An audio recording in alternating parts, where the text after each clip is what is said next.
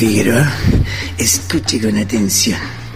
Le presentaré mi informe de los sucesos de mi misión en Wuhan. Hans había reparado el invisible, pero le habían sobrado algunas piezas y nos disponíamos a despegar.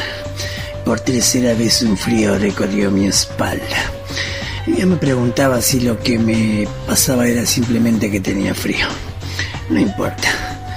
Siempre que Hans pone en marcha el invisible dice ignición, como si tripulara una maldita nave del espacio. El avión no respondió. Hans hizo una pausa y volvió a intentarlo una vez más. Ignición, decía, y la máquina seguía muda. Mientras tanto, no muy lejos de allí, cuatro o cinco chinos de la plantación observaban todo con cierta ansiedad. No son muy expresivos los asiáticos, pero ellos lucían ansiosos.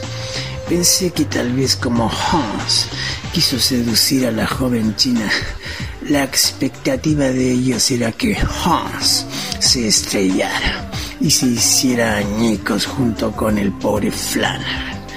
Ted Flanagan. The best. The number one. The Wonder Boy. Bien. Luego del noveno intento y de escuchar a Hans por novena vez decir ignición, el maldito se bajó y levantó la tapa del motor. Parecía que ajustaba algo. Me dijo que me pasara al asiento del piloto y que le diera arranque cuando él me avisara. Maldije por lo bajo, pero lo hice. Hans seguía con la cabeza metida dentro del motor. Estuvo un rato así, hasta que escuché su voz diciéndome que intentara arrancarlo. En ese momento giré la llave y dije, ignición. Puede creerlo, Figueroa. Parecía el imbécil de Hans. Dije, ignición, como un idiota. Lo que sucedió fue increíble.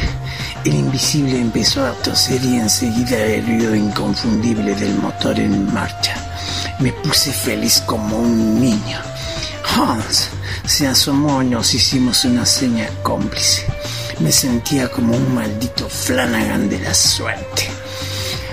Los chinos observaban todo y noté que parecían desconsolados, mientras Hans y yo festejábamos.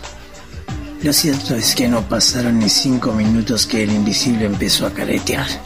Al principio Hans tuvo una pequeña falla en la dirección y el avión se desvió hacia donde estaba la plantación.